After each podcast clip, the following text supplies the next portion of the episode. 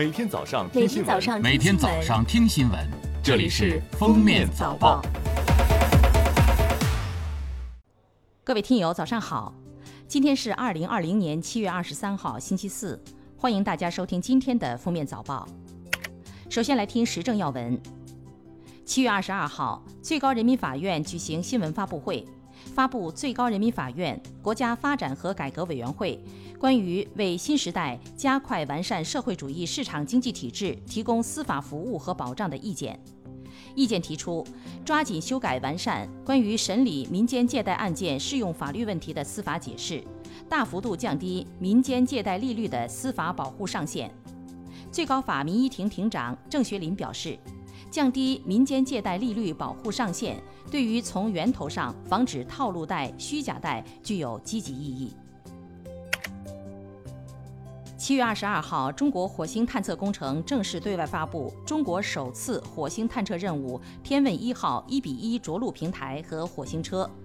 在即将实施的我国首次火星探测任务“天问一号”中，火星车将承载火星表面巡视探测等重要使命，为中国打开火星之门。七月二十二号，财政部发布消息。七月二十日，中央财政下达农业生产和水利救灾资金八点三亿元，支持江西、湖北等十二省区市受灾地区用于修复水毁水利、农业生产设施，购置灾后农业生产所需物资，尽快开展灾后重建，及时恢复农业生产生活秩序。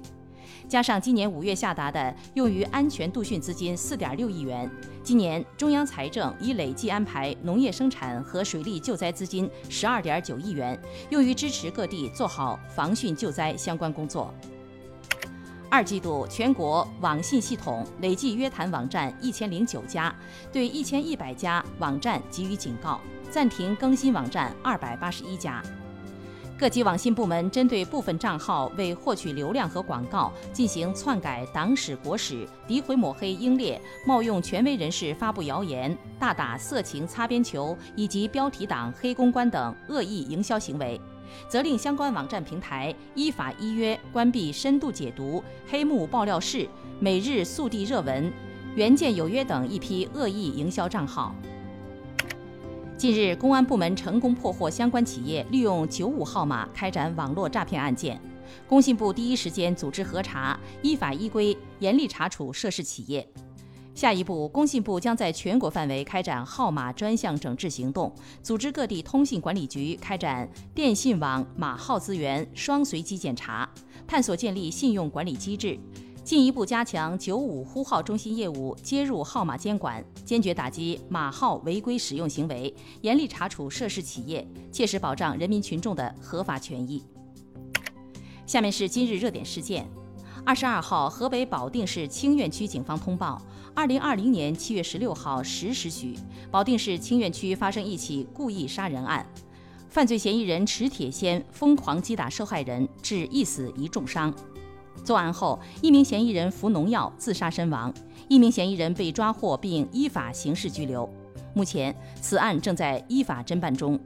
警方强烈谴责这种泯灭人性的残暴行为，也呼吁大家不要扩散犯罪嫌疑人行凶的血腥视频。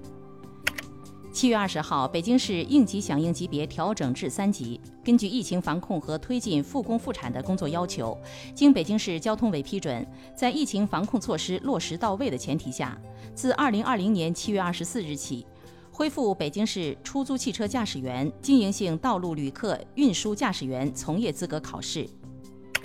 近日，三大运营商运营陆续披露上半年运营数据。从三家运营商公布的数据来看，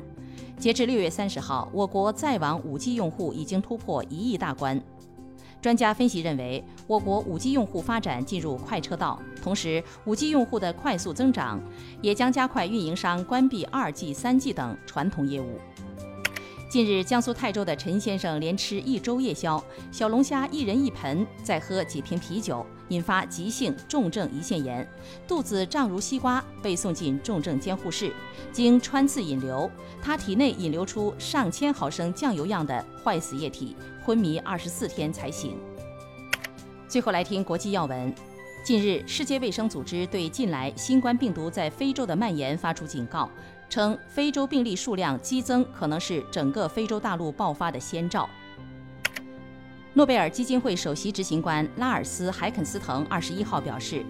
今年十月将照常宣布诺贝尔奖各奖项名单，但受到新冠疫情影响，今年十二月将不再举办一年一度的诺贝尔奖颁奖晚宴。俄罗斯外交部长拉夫罗夫二十一号表示，俄方在延长对伊朗武器禁运问题上持明确反对立场，认为延长对伊朗武器禁运没有任何根据。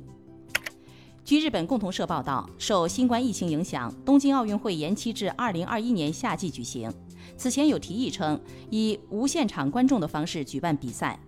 当地时间七月二十一号，东京奥运会和残奥会组织委员会主席森喜朗对此表示了否定的看法。近日，韩国仁川、京畿道部分地区和首尔的自来水中相继发现来源不明的虫子，这引起了市民的恐慌和焦虑。